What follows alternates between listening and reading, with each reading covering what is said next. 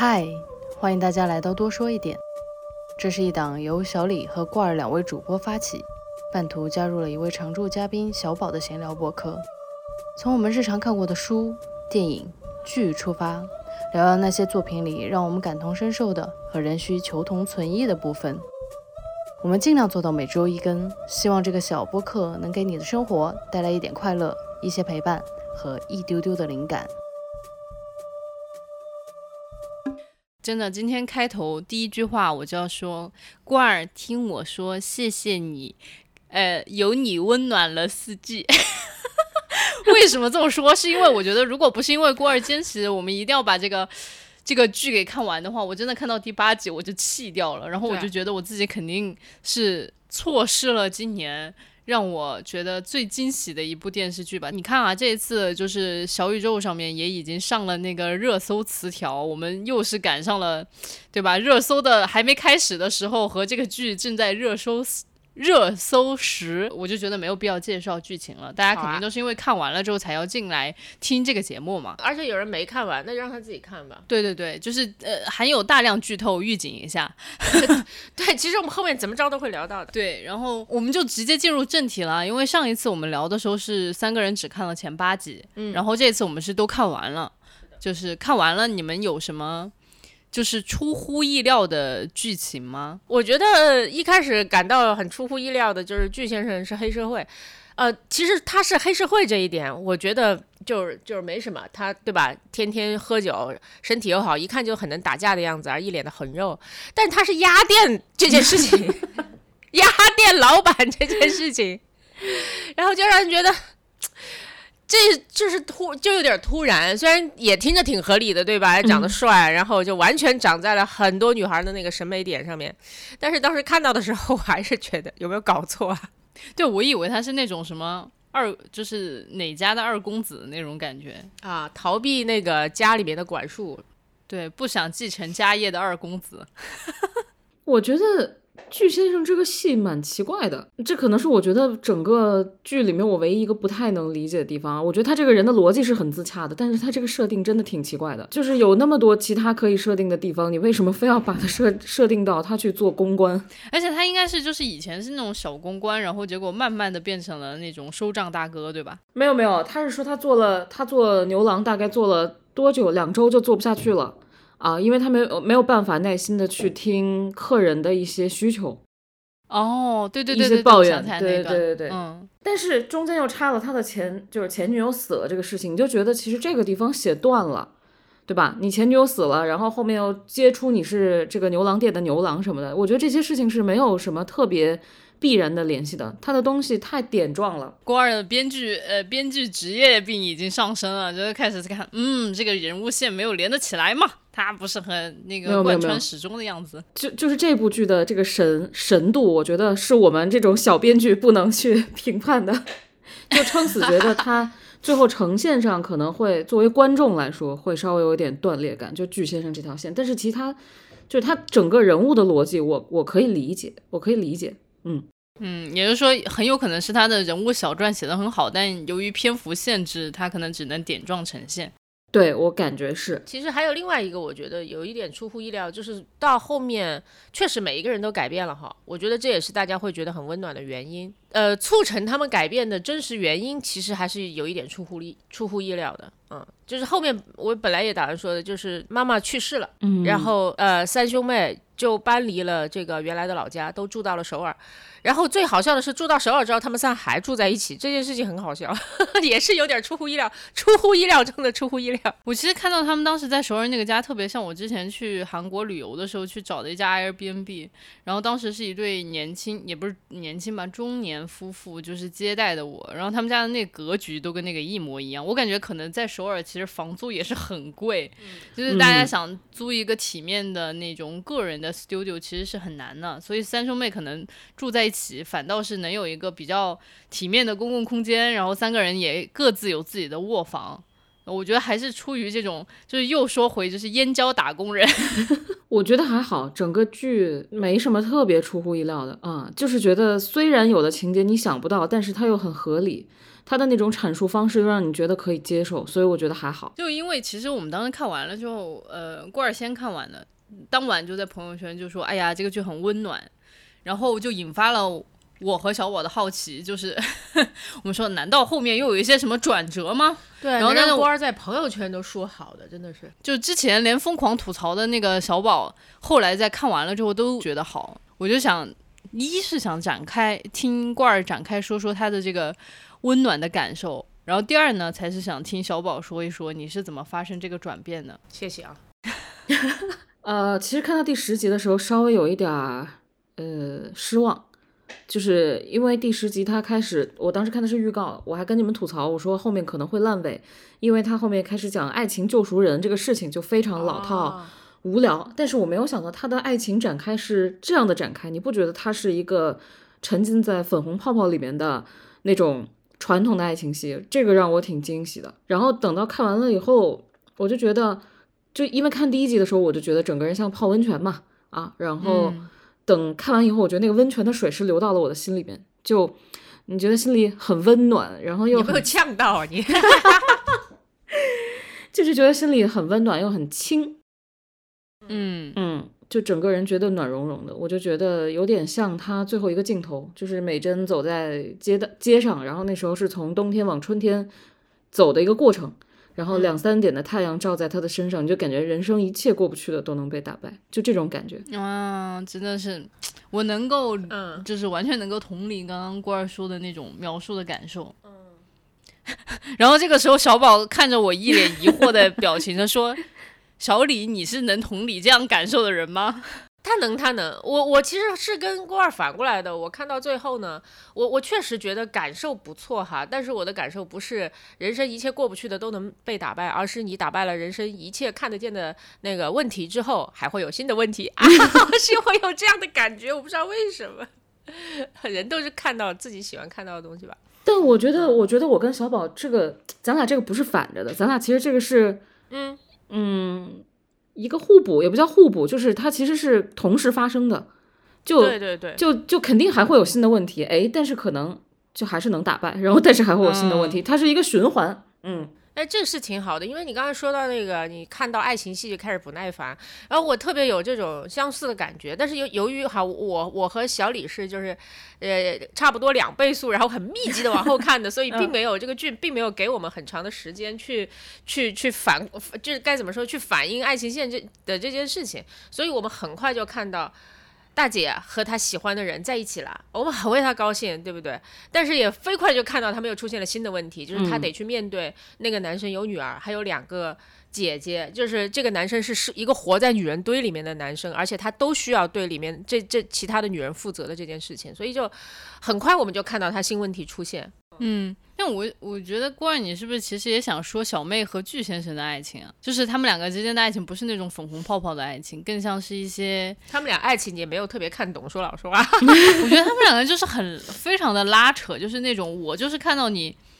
最不堪的那一面，然后我就是故意要刺你一刀，就是我拯救你的方式绝对不是通过那种温情的方式，而就是通过那种捅破你的那种假面，让你直视你自己的问题，然后后来拯救你自己的这种方式。这挺有道理的，因为因为我我可能理解比较粗浅，我觉得他们两个就是人群中的两个大怪咖，就是任何他们也看不，他们看不懂也看不起其他人，其他人也看不懂和看不起他们，然后这两个怪咖在人群中相遇了，反而他们是能够彼此接纳，然后互相欣赏的。这是我粗浅的一个理解哈，因为就是身边有这样子的一个怪咖存在的话，我就会说再见。你太平凡了，怪你怎么看？我太平凡，是是。我其实觉得小宝说的对，他们两个确实很特殊，对吧？然后又因为两个人的特殊而彼此吸引对方，这个是他们在一起的前提。然后我就觉得，对于我觉得他们两个就是灵魂上的一种伴侣。嗯，叫就是豆瓣小组里面一直在讨论他们俩到底睡没睡，睡没睡。其实这个事儿是这个剧里面最不重要的一个事情。对啊，对，就是我很喜欢他们两个，就是躺在一起的那个戏，就是美珍不是被巨先生搂在怀里嘛，但是你能看到那个动作是非常的干净，然后呢，呃，也印证了当时美珍不是说过想把小的时候的巨先生背在背上吗？就是他那个动作其实就像把巨先生背在背上一样。我当时就想，哦，他哇，郭二好能联系这些细节哦，好棒！我也看了很多讨论的，我自己可能也想不到。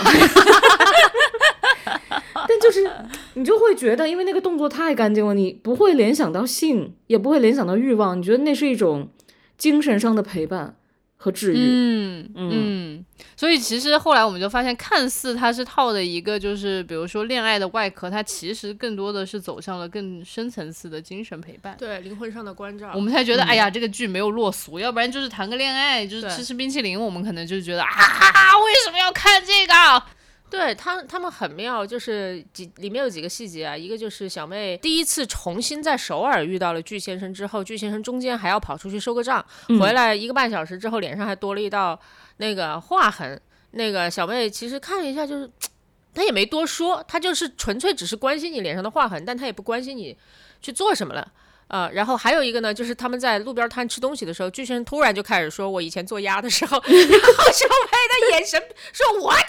对我觉得这一个是，但是他很快又把这种眼神给收起来了。我觉得这个就很棒，这个就说明小妹第一。你是一个普通人，因为小妹实在是太给人一种就是天外飞仙的感觉了。但说老实话，如果她真的是那么那么特殊的一个存在的话，我觉得就不会引起大家的共鸣了。她也是有七情六欲的，她知道自己男朋友以前做鸭，肯定也是有点震惊的。但她很快把这个震惊放到了一边。哦，这是她的特别之处，这是每一个普通人能够企及的特别之处。这个我就觉得很可爱了。老宝之前对小妹感觉是比较无病呻吟的那种，但是可能他看到后面，你应该是对小妹的整体观感有个改变吧？对，我觉得。觉得他勉强自洽上，可能在在我的理解当中哈，我我非常喜欢呃二哥和大姐，非常非常喜欢。然后他们就是郭二狠狠的点了，狠狠点了头。对，我们现在哎，我们现在高级了，我们在视频会议当中录播客，所以我们是看得见彼此的表情的，真棒。反正就是那个大姐和二哥非常非常的自洽，嗯，尤其是在我们看了八集以后，呃，小妹呢。我觉得还花了点时间，以及这个自洽在一定程度上，我觉得是有我的脑补的哈。嗯，我讲讲我自己的感受吧，我就觉得以下是非常危险的发言啊，为什么呀？就是那。纯粹只代表小李本人的一个观感，对吧？嗯，然后就是前半部分我真的很难共情，就他们，我对他们任何一个人我都很难共情，就我感觉他是一些顾影自怜，自己在那儿别扭，然后就是那种非常不成熟的青涩的，而且就是我感觉如果长期沉迷于那种情绪当当中，就会让自己变成一个幽灵，或者变成越来越神经质、招人讨厌、被人。嫌弃的那种情绪，就是他们之前的那些情绪，我感觉都是那样子的。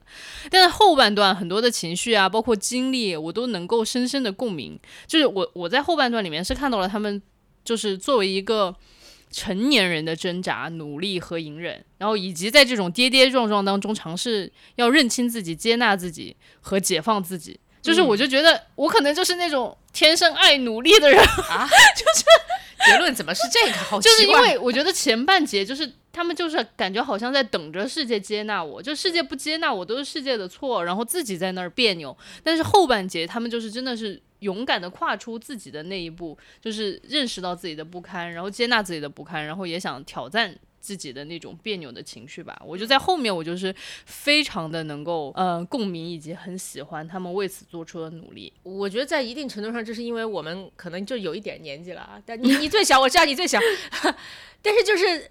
剧中人其实都三四十岁了，但他们发生的前期发生的困扰，可能是我们二十多岁的时候的困扰，就刚刚迈向社会，对吧？所以。我们离那个阶段有一点点远了或者说是人迈过去之后其实往往就是会选择性忘 记那个时候的自己对不是忘记那个时候对对对不是忘记自己那时候受过的苦是忘记自己在受苦的过程当中不堪的表现。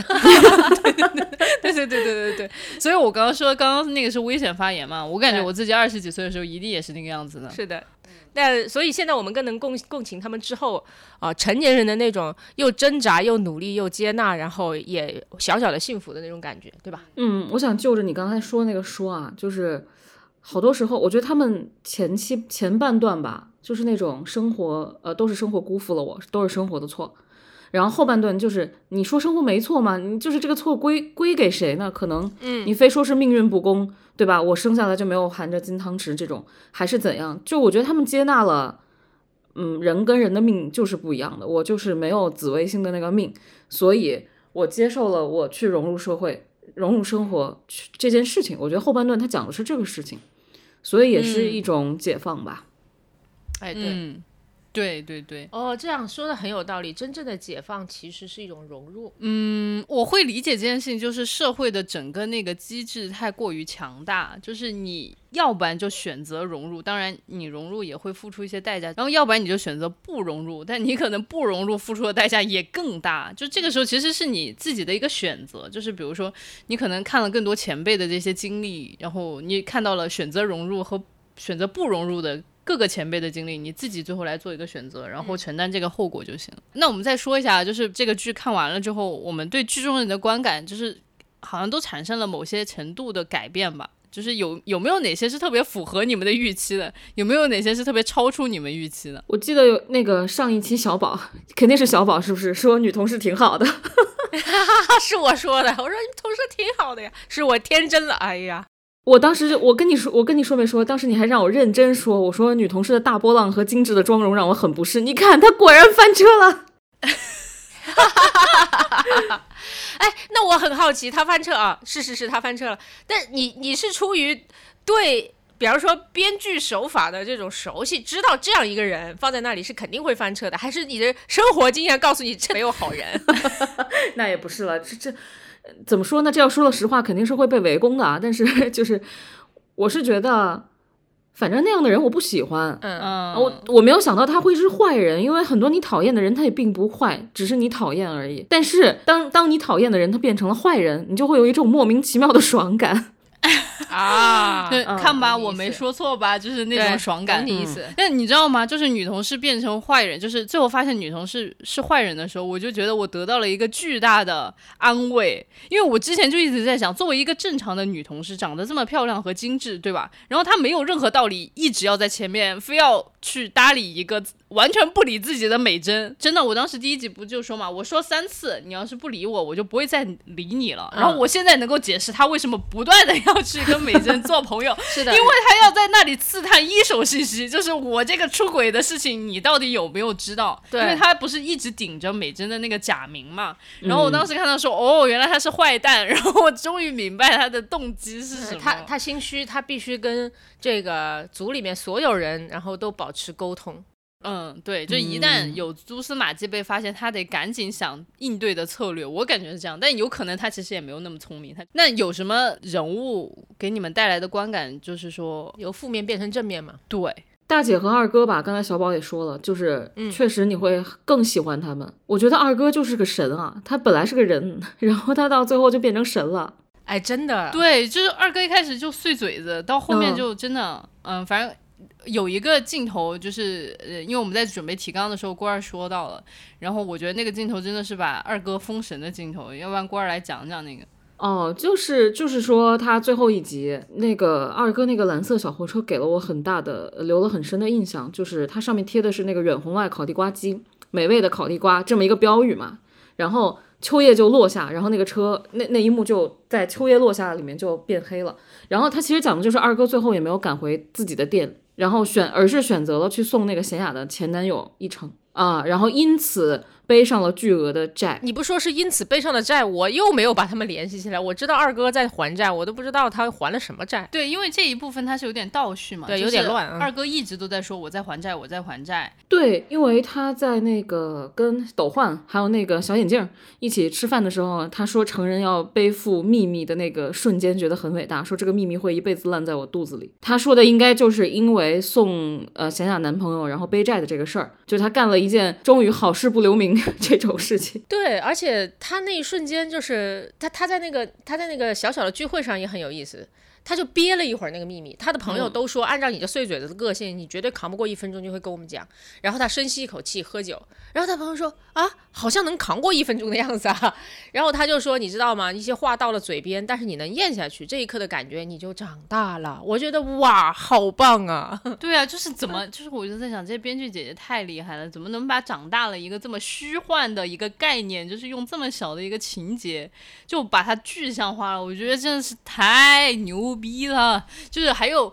就是这种让我觉得太牛逼的情景。它又很小，然后又很厉害，很动人。嗯，我我我分享一个我自己当时觉得太牛逼的那个情景嘛。有一次小妹和巨先生的一次谈话，小妹就坦白说自己意识到她那个前男友就不还钱的那个前男友的存在，对于她来说其实是很重要的。嗯就因为每当她生活不如意的时候，她就可以骂那个 那个渣男那个王八，对吧？对就是我就是可以诅咒他，我就深，我当时一下子就深刻共鸣了，因为其实这个东西在我们现实生活当中来说。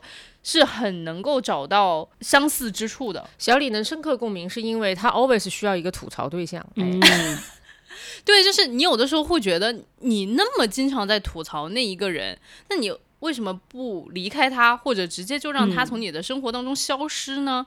然后，但是其实你会发现，他的存在就是一个让你。可能泄愤的一个方式，它的存在其实是保证你自己情感的供需是一个平衡的状态。对，所以说有的时候我们在生活当中看到有一些，嗯，就是 couple 吧，他们很有毒的那种关系，你会说，哎呀，你们两个干脆要不然就分了。但是他们中间绝对是有一些你没有看到的一些供需需。关供需关系，对对对对对对，就是可能如果你真的要帮助你的朋友。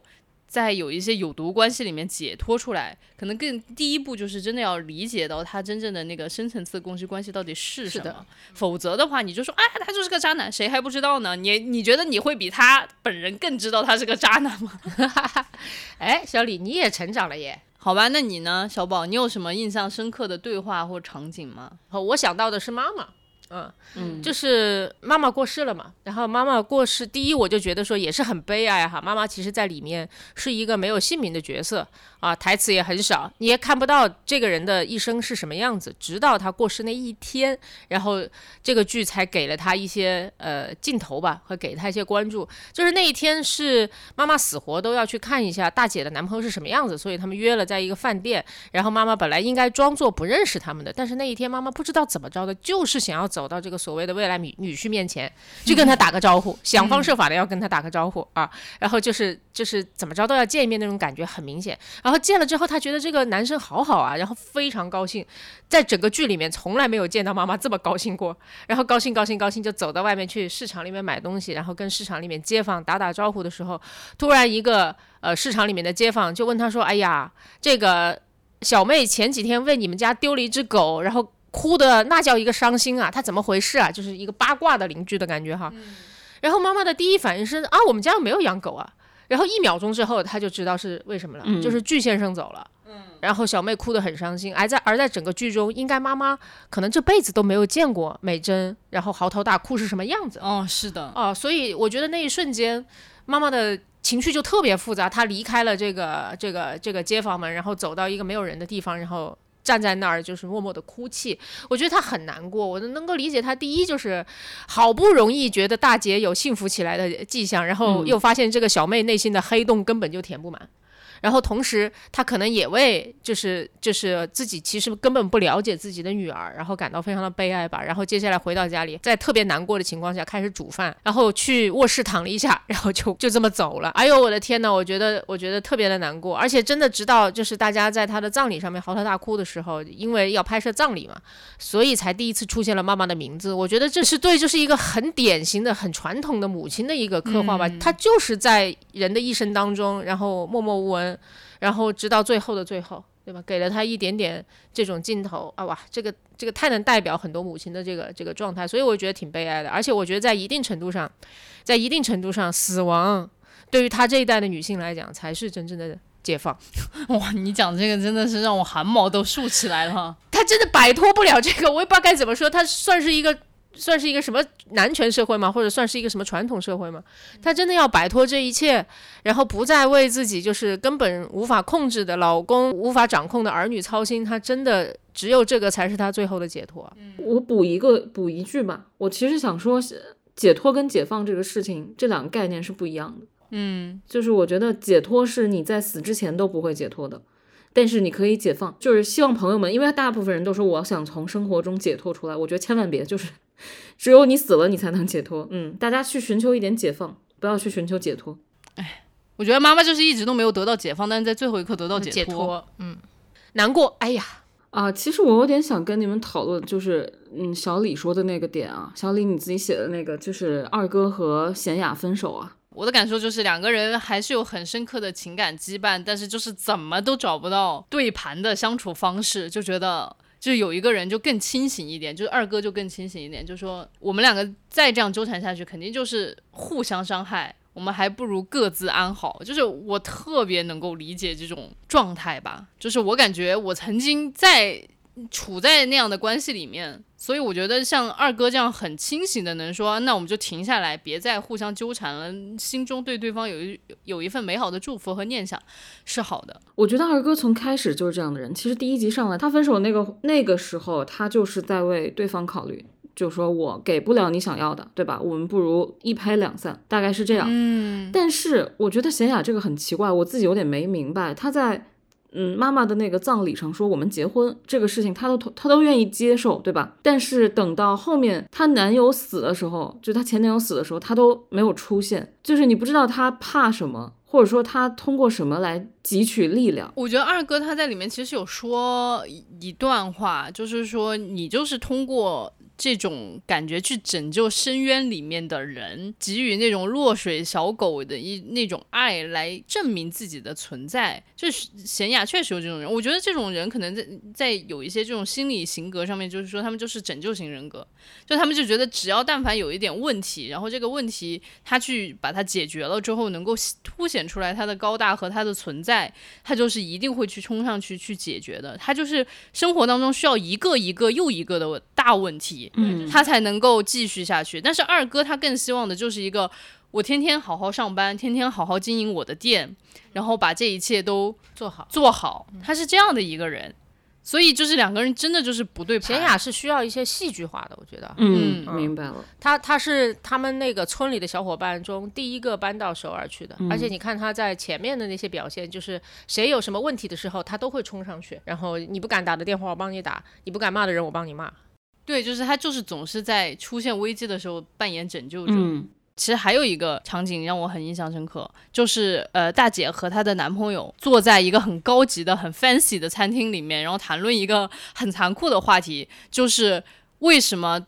大姐说她自己来月经了，她没有怀上小孩的时候，她的男朋友会说：“哇，太好了。”其实我们当时可能看到那一段对话的时候，我们都会以为大哥是觉得：“哎呀，你没生小孩，你就不会来绑架我，让我跟你结婚，然后我就不会很难向我自己现在的小朋友交代为什么他要有一个后妈了。”我们都以是这样的以为的。然后结果后来，那个男朋友反倒是是说。其实是因为我觉得任何一个小孩生到这个世界上面来，他们都是在走一遭这个痛苦。我们已经在承受这种痛苦了，你愿意让小孩再来经历这一切吗？他是他是这样去想的，我就觉得，我天哪，他们两个好成熟，好坦白，能够认真讨论这种事情。对，就是其实这是一个挺残酷的一个事实，但是就是那个大姐的男朋友完全就可以把这个事儿给划过去。对吧？就是因为大姐也没有因为当时他们两个的那个对话就要死要活要上吊，要你给我一一个答复，你为什么要这么说？他明明可以划过去，但是他还是很郑重的，就是挑了这么一个餐厅，然后两个人坐下来好好的去说这个话，然后而且他还说，如果你认为这是我的辩白，那我也认，就是这就是我的辩白，嗯，所以我当时印象也很深刻，我挺感动的，我就觉得哇，成熟的两个人谈恋爱是不是就应该是这个样子呢？啊，就刚开始那个大家对大姐印象特别深嘛，就是她说如果有一天她的丈夫被砍了头，那个断从那个断头台上那个头飞出来，她就会接住。然后大家对她的印象是能接住男人头颅的女人嘛。然后，然后对到最后的时候，她其实接住的只是一个玫瑰的头。然后大家就说这是一个点题和闭环，就说大姐是有勇气的捡起了这个玫瑰。我觉得是是很有勇气的。但是他的勇气点不在于接住头这个点，而是在于说，你作为一个现代的普通人，他不会发生任何接住丈夫被砍下头颅这种这种事儿，这种场景。对，除了肯尼迪的老婆，就有接住她老公的脑子，太牛逼了。对，就是，但是。咱们不会发生吧？谁会刺杀你的丈夫呢？对吧？然后就，所以它不会发生。你说出来其实是轻松的，但是我觉得真正不轻松的是剪那个玫瑰的头，就是你的你的另一半没死没断头，但是他会不断给你带来麻烦，带来负面情绪。你能不能接住？而且你看大姐说头发也剪了，然后说以后我我来当这个男人，对吧？我觉得后面他的路会非常难走。嗯，虽然看似是一个很光明、很有希望的。结尾很有力量，但后面你能肉眼可见那两个姑姑和那个小孩不会因此变得好相处一点点。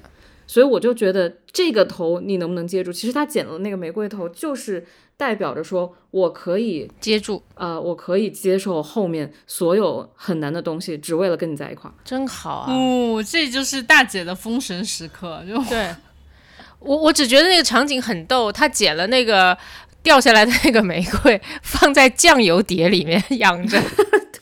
哎，我觉得这个可能也是一个非常好的隐喻，就是所有的那些麻烦，柴米油盐酱醋茶，你的爱情的那个瑰丽的那一部分，其实是长在嗯生活酱油碟，就是那些柴米油盐酱醋茶里面的。嗯对，嗯，嗯嗯有意思。这个解读很好。他一定会幸福的。嗯，对我，我也希望，希望，希望他幸福，而且他这么美，他应该要得到幸福的。哎，你知道吗？我们看了十来集之后，确实就对剧中人物产生了感情。哦，真的，嗯，就你会觉得他们是你身边的人。对对对对对对，就是可能就是那嗯种你看着他两、这两三年来的一个变化，然后在向好，就真心为他祝福的那种感觉。对，还还有一个点想跟你们讨论，就是最后一幕那个硬币啊，很多人，我我刚开始没有看到十六集的时候，我是很忐忑的，因为我怕 BE，、嗯因为我今年已经遭受了那个二十五、二十一。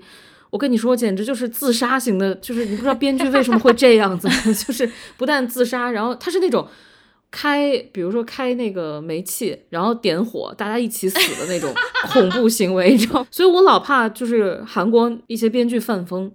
所以看十六集，然后呃，我我没敢看十六集，我就看了小组讨论，然后大家都说 BE 了，BE 了，然后我就、啊我说 what？我说这个东西怎么是不是巨先生死了，对啊不对？然后我就很很害怕，然后就结果我就看到这儿，我说我靠，这个结局还不够好，对啊，这已经非常好了。当然，就是我我觉得他如果是一个香港的黑社会，往往都会发生在就是说，哦，终于我洗心革面，要跟我心爱的女人去。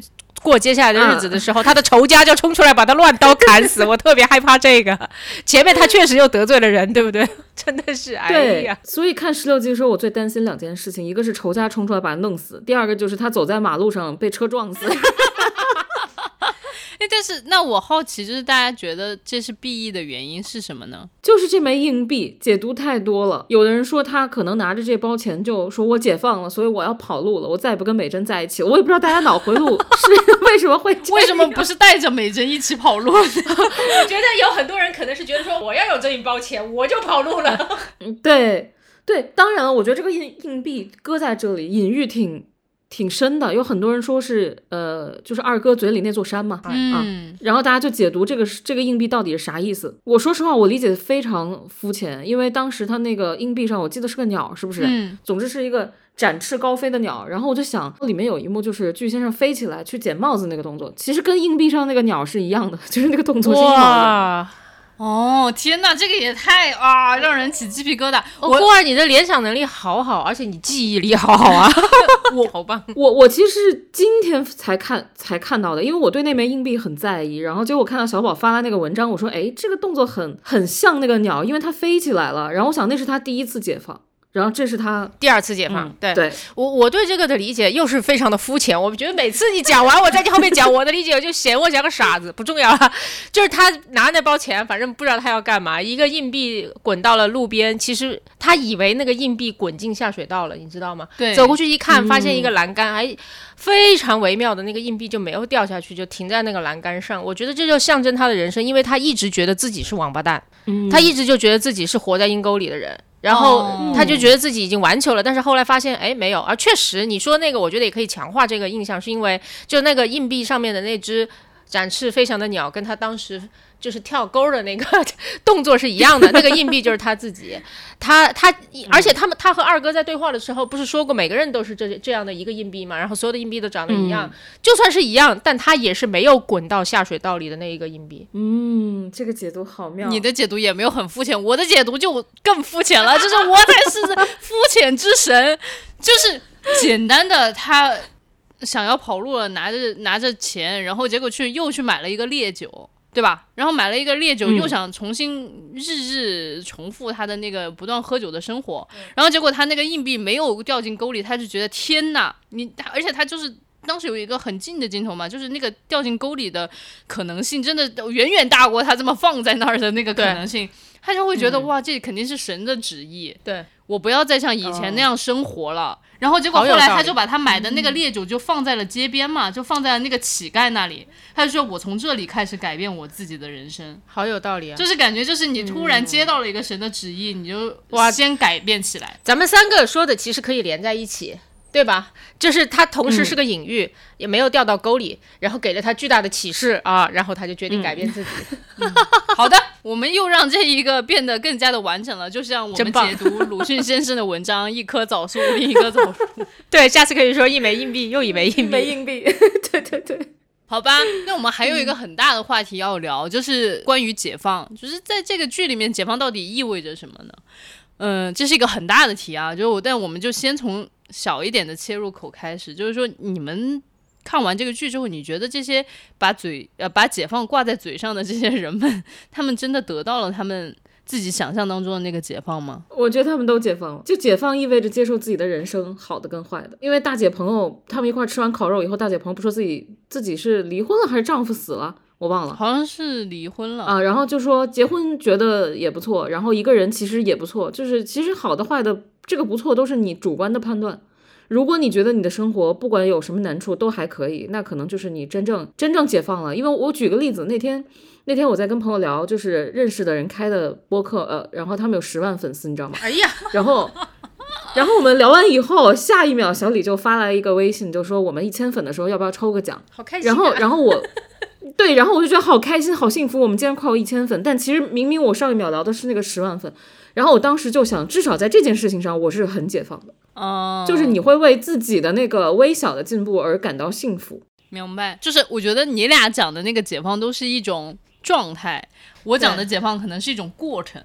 郭二说的这个话，才让我真正对这部剧有一种温暖的感觉，你知道吗？之前我都没有，我现在就是觉得很温暖。嗯，是的，你继续说。你这突然的撒娇让我有点不知所措。Anyways，我也想讲，就是我我心目当中可能想的那个解放是一个过程，然后就是你可能不到死的那一天都完成不了那个这一个过程。嗯，就是因为其实你们俩刚刚都说了嘛，就是当你觉得你自己都可以克服这些困难的时候，又会有新的困难又来，然后其实你又在新的困难里面不断的解放自己。所以说我我印象很深刻的，实际上是他们解放同号会。四人组最后就是最后新进加进的那个 HR 他说的那一句话，经常觉得自己是已经完全解放了，但有时候又觉得自己好像还是老样子。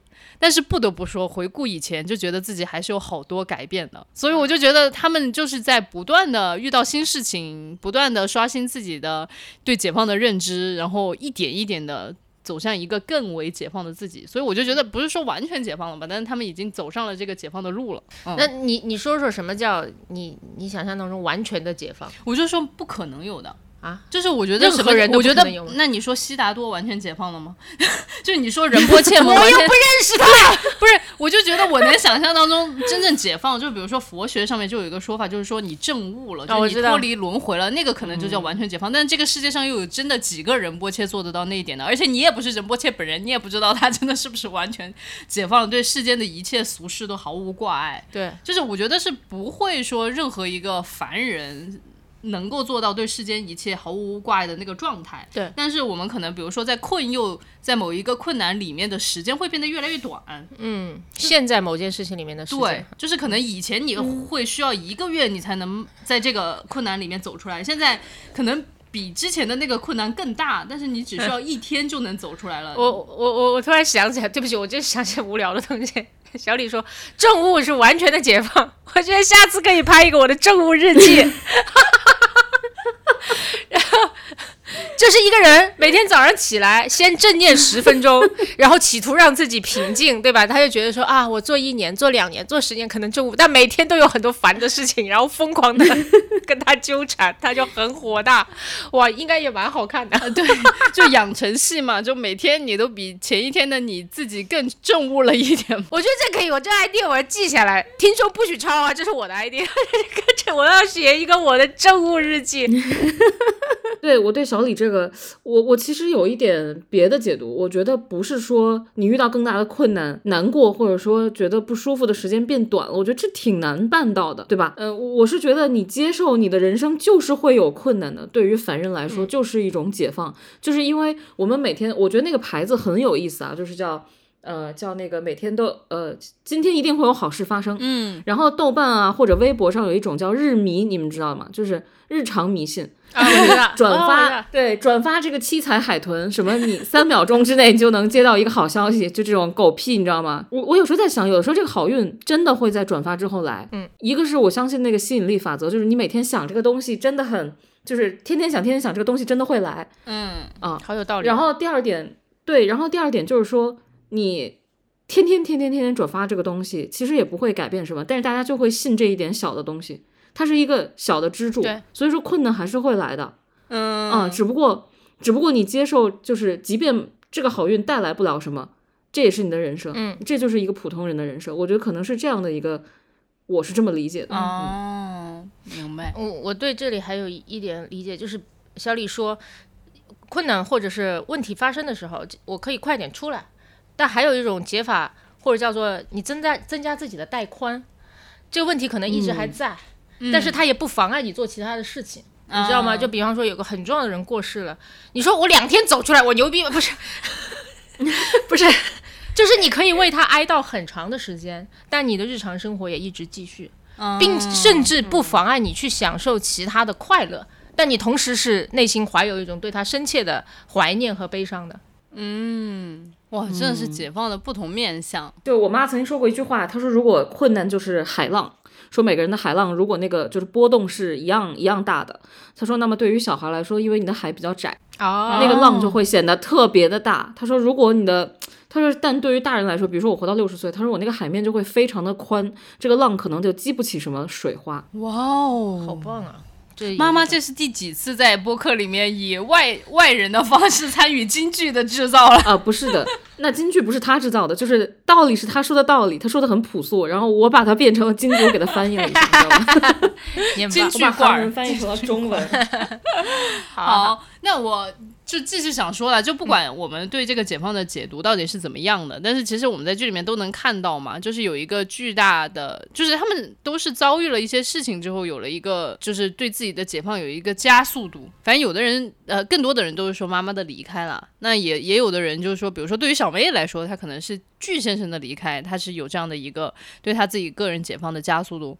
你们怎么看呢？我我是觉得是妈妈过世，因为因为就说说老实话，就是我觉得妈妈的离开，然后带来了整个系统的变化，就是这个他们非常稳定的这个家庭系统，然后是。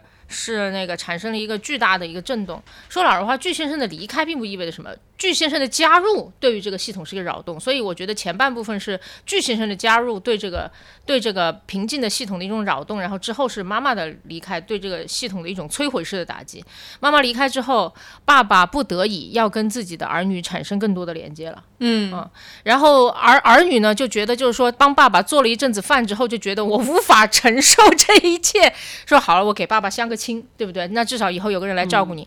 我都给你相亲了，我其实不太愿意再妨碍你们的二人世界了嘛。然后三个子女也就搬了出去，所以整个系统就产生了巨大的一个变化。我觉得原先妈妈在的时候，我们看剧的人都没什么感觉，但实际上这三个兄妹就是没长大。你知道吗？嗯就你你在家里面，嗯爸爸骂的时候，总有妈妈拦着，然后在家里真的是衣来伸手，饭来张口，所以他就是会有一种这一切都是这个世界的错，为什么这这个世界不能像我小时候一样的继续运转的这种这种这种这种奇怪的观念？嗯嗯，直到这个系统发生巨大的改变。因为之前我看那个心理学的书，他们就说，就有一种观念叫系统性心理学，就说人为什么这么难改变，是因为你生活在系统里。你比方说你想戒烟，但是如果你回到了公司里面那个小团队、小团体，他就是一天到晚都在抽烟的，你不抽一手的也得抽二手的，而且大家聊正事儿的时候一定在抽烟，你必须融入大家，那你就戒不了这个烟，嗯你就改变不了你的习惯。啊，是这样子的。然后有一个人可能会觉得啊，我的情绪总是波动很大，我要做一些改变。然后也许心理医生给他支了一些招，想了一些办法，但他回去面对一个疯批老公，他就是会很火大，就没有办法。嗯呃，所以就是要改变自己，首先要改变系统。嗯，我是这么想的啦。我在想要要改变自己，就首先要改变系统这件事情，好像是很难的。你只能从自己开始的。是的，就是你自己做的那些变化，要是能对系统产生一些扰动的，或者说突然离家出走，也不是不行，真的，真的也不是不行。或者你可以引入一个改变你们系统的元素，这是为什么？就比方说在公司里面，大家会说流水不腐，一个团队里面必须要有新人进来，然后要有一些人离开。然后这个团队就是，当然你们团队如果特别好，也没必要刻意做这件事情啊。但是如果你发现这个团队的气氛始终有问题，你很难说就还是这二十个人，然后我天天跟你开会，我就可以改变你们的，不行。它必须这个整个系统会有一些变化，里面一些就是很负面的因子必须走动，然后必须有一些有鲶鱼一样的人进来，是这个样子。我我觉得刚刚小宝说到说流水不腐的时候，我觉得我其实想到的是另一面，就是。呃，很多时候，比如说一个组织，就是呃，我们就说公司吧，就是有的时候公司来了一个新人，很多时候大家是很忽略这个新人的加入的，嗯，就是很忽略这个新人可以给这个组织带来的，我觉得是或好或者是或坏的这样的一些影响。有的新人加入进来，他可能就让这一滩水就变活了，然后有一个新人加入，有的新人加入进来，他可能就是一滩死，让让这滩水变浑了。呃变浑了，或者说就是一个核弹。然后我觉得很多时候管理者他是有一点轻视这种新鲜的血液加入，没有给他倾注更多的这种关注。呃，我为什么突然说到工作？anyways，反正就是说到工作就上头，我跟你说。对，反正我就我就是想到这个事情吧，就是我自己现在就会觉得，无论自己所处在的组织是有人走还是有人来，我都会很要重视这件。在意这件事情。对，就可能会有一些预案。那官儿对此有什么要分享的吗？我觉得，我觉得就是大家都说巨先生离开带给了小妹巨变，我觉得其实完全没有，嗯嗯因为因为我觉得巨先生的离开是小妹在人生那个边界中能接受和能想象到的一环。怎么说呢？因为因为我觉得小妹虽然她大家都觉得她矫情或者无病呻吟，但我觉得她其实是一个忍耐力和接受力非常强是的人。男朋友是鸭，他就就是测了一下木而已。就是因为他能长期，就是大姐是一个，嗯，怎么说？大姐比较坚硬，嗯，小妹比较柔软。就是大姐坚决不干家务事儿，坚决不下 不下地干活，就我就这样，你们能把老娘怎样，对吧？你们骂我，我可以不听。她是这样的人，小妹不是的，小妹其实是真的非常非常在默默忍受着一切家庭的重担。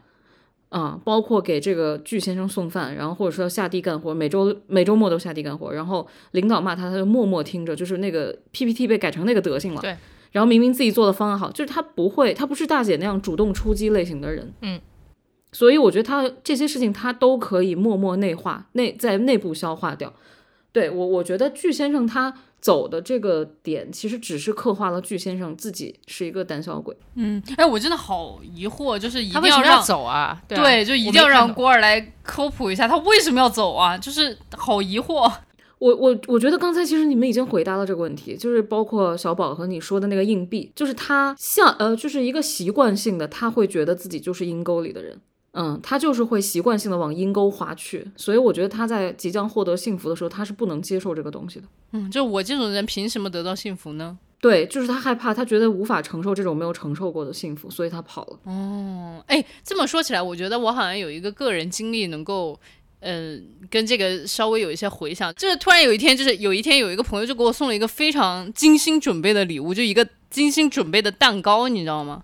我当时拿到，我就觉得我脸上无法洋溢出来笑容，而是一种 你不知道如何就好像这个蛋糕是屎做的一样。对，就是那种感觉，就是 就是哎，其实这种表情有的时候会很伤害人的，就是人家就觉得我这么精心给你准备的礼物，你竟然不开心吗？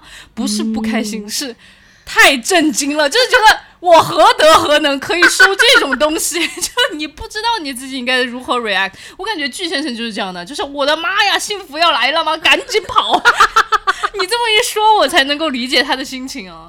对，而且啊，我觉得小李，我觉得小李很妙。有一期咱们聊到啥？他带他带入的是那个神，是不是啊？还是佛？然后今天他带入的是巨先生。他总能带入一些我们想象不到的东西。真的，小李，你是你简直是个直男。对对对，我他就是等着。真的，我身边朋友都说我是直男，就是安慰人的时候都是你不要再哭了，喝点红糖水吧。红糖水还好，喝点热水就完球。好的，好的，好的。哎呦，我笑死我了。哎，不过这里我我想说，是我们对这些人的理解哈，就是他逃避幸福，但是在这些人的主观感受来看，比方说哈，就巨先生如果自己写日记，他那天写到自己要跑了，他肯定不会写说天哪，幸福要来了，我承受不住，我决定离开。不是，他肯定是说什么鬼？我我不知道，我无法想象他如果要在日记中写这一切，看他会怎么写。到那一刻，那个人的脑子里面的独白会是什么样子？因为我也会很担心自己。中国相信每个人都会担心自己 因为这种奇怪的心理而错过一些很重要的东西，对吧？嗯，我相信脑子肯定是在骗你，他肯定骗你说这是个危机，你得赶快离开。但那个话是什么？嗯，我我我只能就是接着我刚刚的个人经历来聊，就比如说我收到那个礼物的时候，我当时就。天哪，这花了多少时间做的？这也太吓人了，对吧？对，然后我就在想，下一秒就是下一秒，我要是送他一个礼物，我得要 用同等的精力还回去。我就是我感觉我没有这种创造力，你明白吗？就是那个那个朋友送给我的东西，我就觉得太花心思、太有创造力了。然后我就觉得我自己的能力根本达不到，就是我还不起。然后我就会觉得，如果我送不了那种东西还给他的话，我我会觉得他很失望。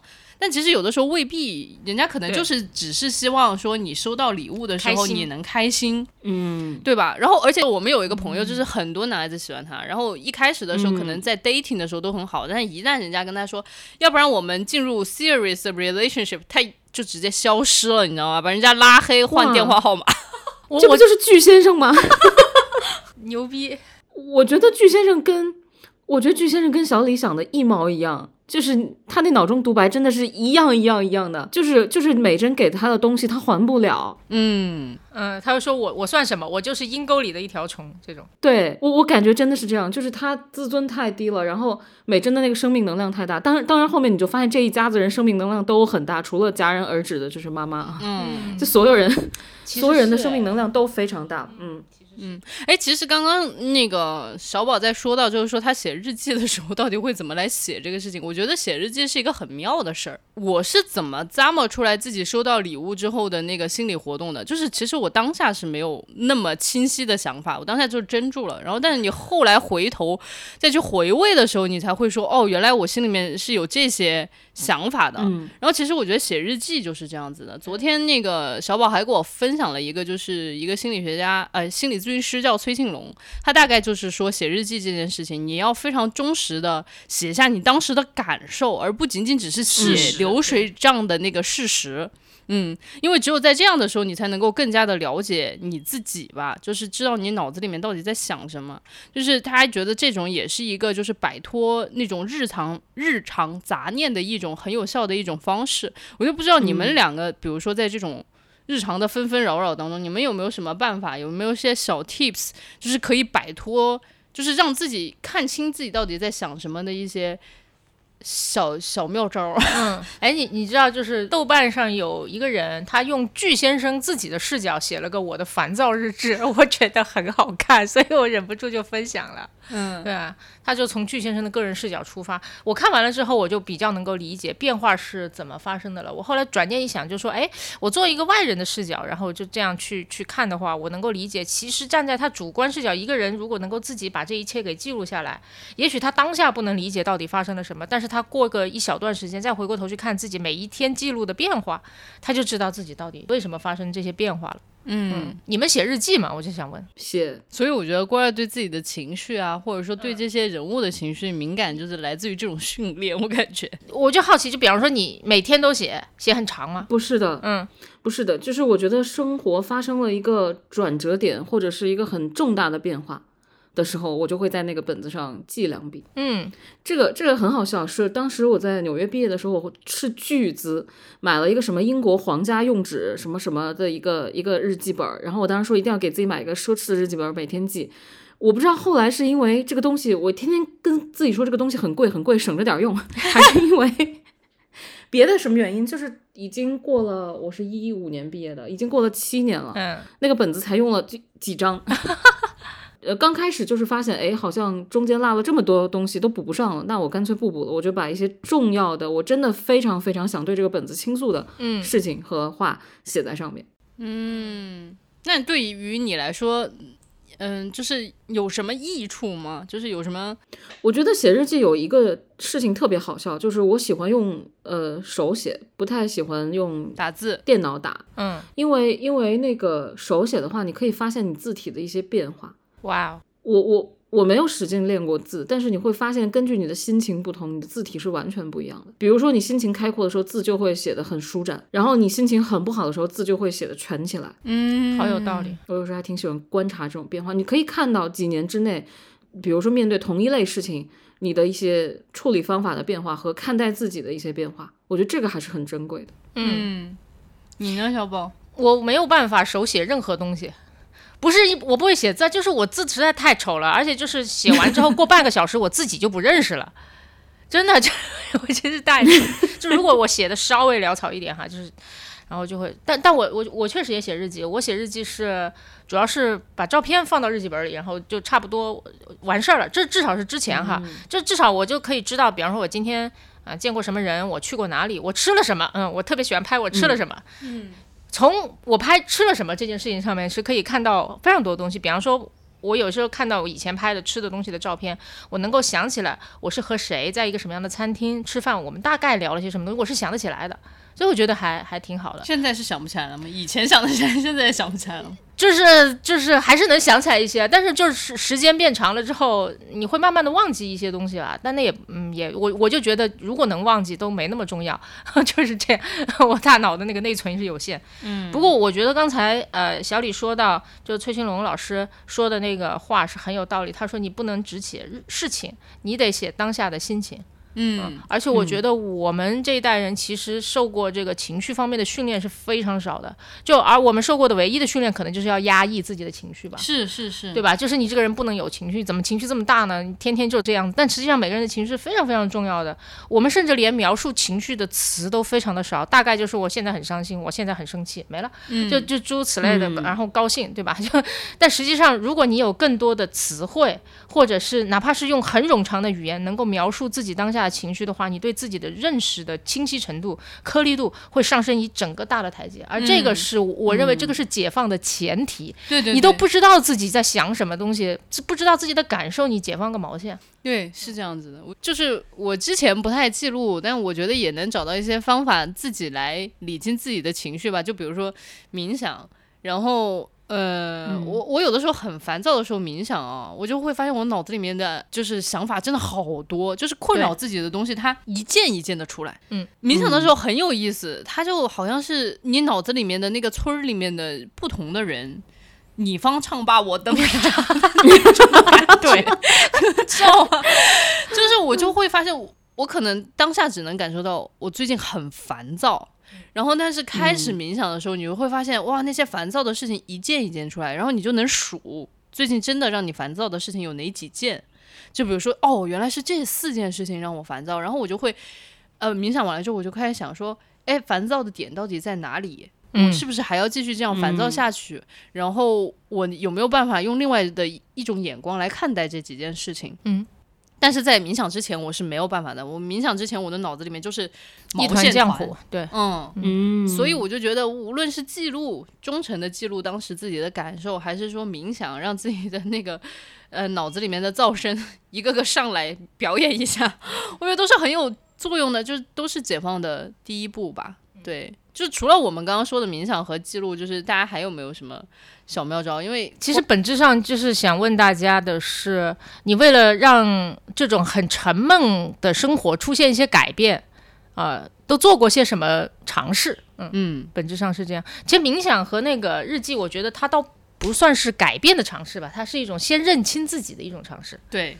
那改变的尝试，大家都有做过什么？做过哪些呢？其实就是像小宝哪期说的，上一期说的吧，就是你你你平时走在那条大路上，然后要找一条小道岔过去，然后给自己生活找点新鲜感。然后就怎么说我我试过，我干了一件很蠢的，也不叫很蠢的事情，我去纹身了。当时特别好笑，是我们剧组杀青了，快杀青的时候，然后我们几个工工作人员小伙伴，然后就一起说相约去纹个身，因为深圳那家店还不错。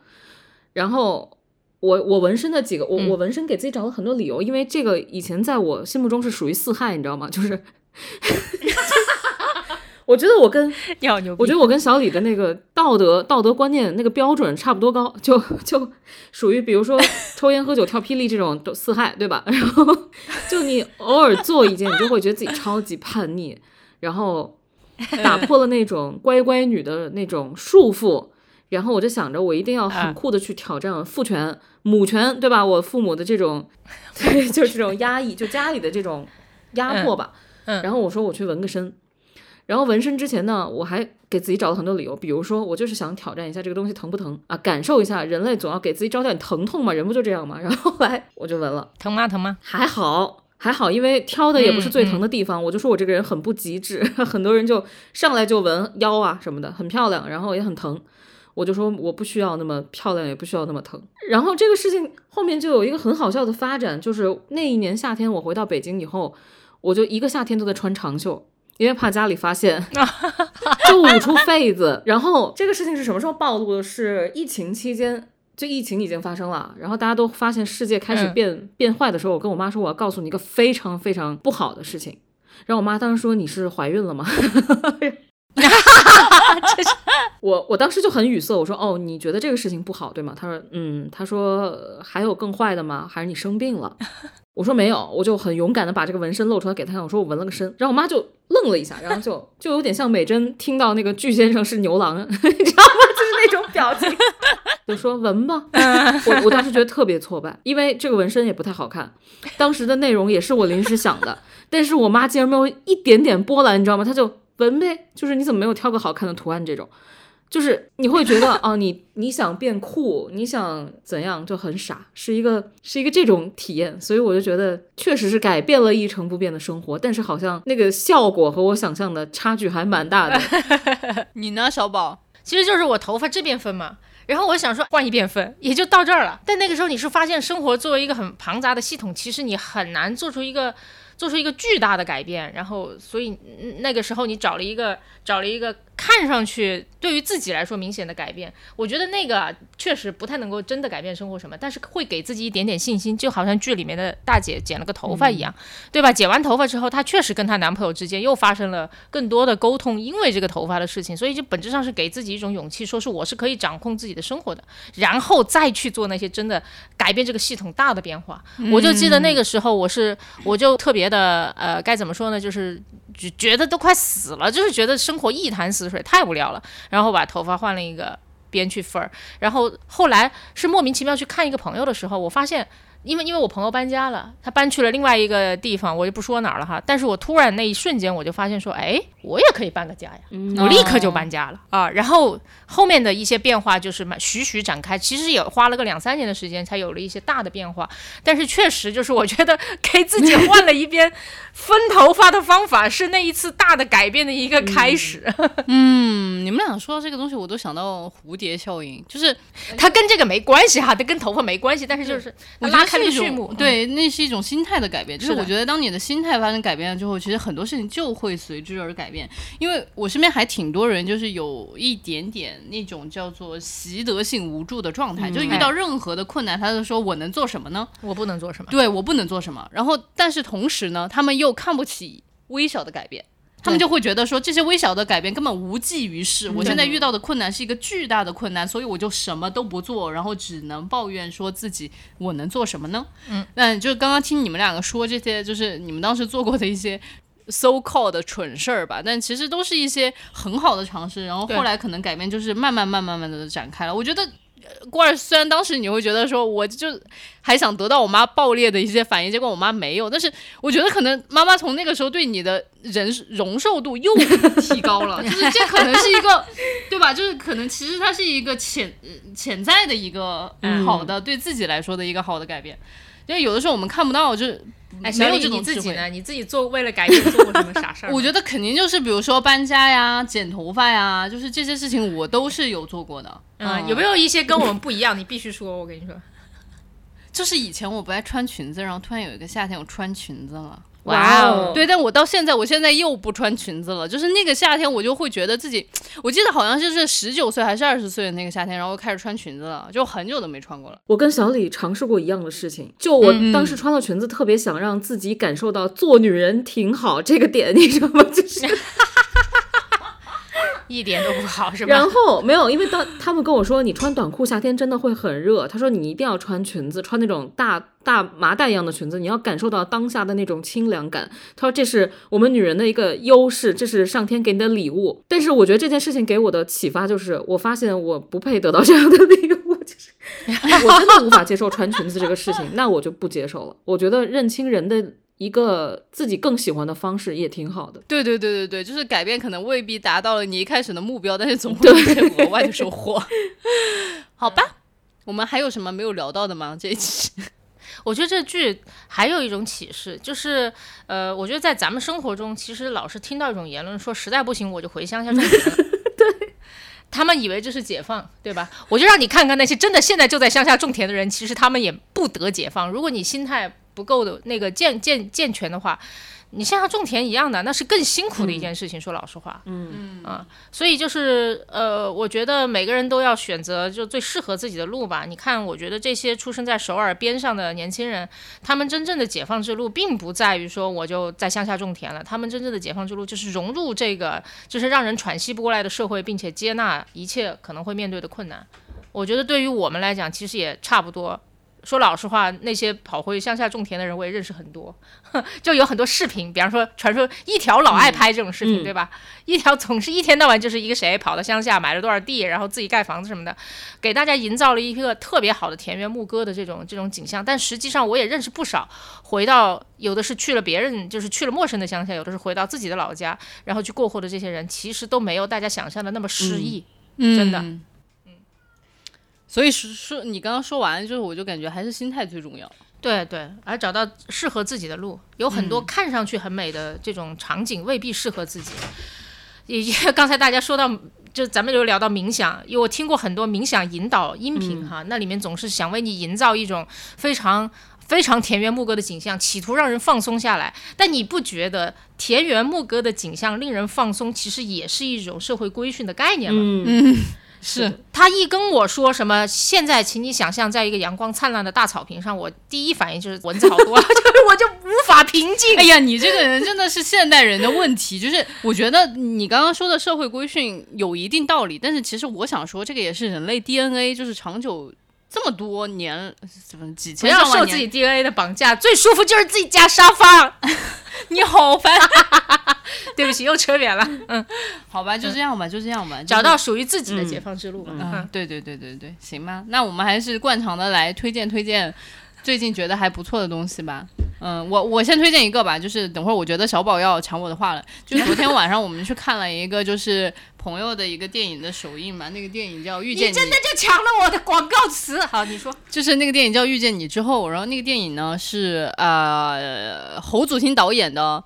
呃，第一部长片正儿八经的，然后我就觉得作为一个长片来说，它就是第一部处女作长片来说，真的是一个非常工整的、完整的这样的一个作品了。然后完全能够看得到这个导演的调度能力。你就想，就是它是一个中意合拍片，嗯就是这种跨国的片子拍着，其实也是很很难的。然后它其实，在制作的周期啊，然后还有就是拍拍摄的经费上面，都是还是有挺多的限制的。呃，它是那个疫情最严重的时候，二零二零年的时候在意大利去拍的，然后经历了基本上三年的时间，终于在国内的院线能够上映。我我反正昨天看的时候，我会觉得是给自己打了一个强心针，就是。第一，我看了之后挺开心的，就是有点轻松。然后第二呢，我就是会觉得，哇塞，就是真的是在任何情况之下都有人在踏踏实实做事情，并且把事情做出来，就是这件事情就让我觉得非常的感动吧。然后对，就是我就会觉得说，好的，回去就是 好好录节目，我觉得内心就是有这个想法。对，就是呃，因为我们现在可能在北京还有好多大城市，大家都不能堂食啊，也不能出去玩儿，就是可以跟着侯导的这个镜头去看一看美的不像样的罗马，嗯也是一件很开心的事情。嗯，好的，我的分享到此结束，小宝，咋了？我也想为他电影打广告来着。那你就要说更漂亮的广告词，哦，嗯让你想想吧，先让罐儿推，荐。小李，小李你真的很卷哎，你太可怕了，你这个人。在这个呃解放日志之前，我觉得最治愈的一部韩剧是《浪漫的体质》。也也叫嗯 Mellow 体质，然后呢，里面也同样有这个孙锡九啊，就是我我一直没有觉得他帅，我也不好多人形容他叫眼神拉丝儿，然后我也没有觉得这这这形容太恶心了，就是我也没有感感受到他的这种魅力和性张力，但是我觉得他蛮会挑剧本的。就是他《浪漫体质》那部剧质量也很高，也非常治愈，讲的是三十二十九岁的三个女性，然后分别遇到了生活中的种种困难。呃，一个是女编剧跟一个莫名其妙的胖子导演谈恋爱，特别好笑，非常 非常好笑。就是喜剧里面又带着温暖，也是一种灵魂的共振。然后还有就是一个二十九岁已经单当了单亲妈妈很多年的一个女孩，就他们三个是好朋友。然后还有一个就是。呃，女导演失去了爱人，一个女纪录片导演失去了爱人，然后又遇到了一个新的暴躁的导演，就是这个孙锡九演的这个人，讲了他们在嗯迈向三十岁这一年的成长故事，太太好看了，就是太温暖了，也是像那种热水一样，就是你泡在里面觉得很很舒适。我推荐大家去看看，嗯，哎，真的很妙哎！你看，你看罐儿，你你也很喜欢看这种讲很很像是发生在自己身边的朋友的故事，嗯对吧？而且他们那些事情也没有什么，就是大起大落，什么外星人突然袭击地球这种东西，但是就是日常生活当中的挑战，然后和每个人的选择。嗯，哎，真的，罐儿靠你了，以后我们也要这拥有这样的剧，好吗？嗯，小宝开始广告吧。超讨厌的。好了，我也要为这个侯祖新导演，然后安利一下他这个电影哈。然后呃，我我这个电影首先就是拍在二零二零年，然后上在二零二二年，这简直就是这简直就是个奇迹，对吧？然后嗯这。而且它前是在罗马拍的，我就在电影院里有一种恍惚的感觉，就是这是我们星球上面的事情吗？对，就是为什么他不戴口罩？为什么没有戴口罩啦？然后以及就是所有人都和所有人之间都还有一种很轻松的这种交流的感觉，就想象哎，不是一个发生在现在的这个这个这个世界里的事情，所以我觉得它就像是来自于来自另外一个平行宇宙的这个一封情书，然后同时呢，它有一半儿是在讲。就是中国娱乐圈的一些乱象的哈，因为我觉得导演也是就是一只脚踏在这个圈子里面，所以他其实很直白的，或者又是用很高明的一些玩笑，然后带出了很多，带出了很多很恶心的现象，所以他也很像是致这个行业的一封信。然后最后里面有很多的细节，嗯、我觉得如果留心一点的呃观众是可以看得到里面那些细节是有导演很重的个人痕迹的。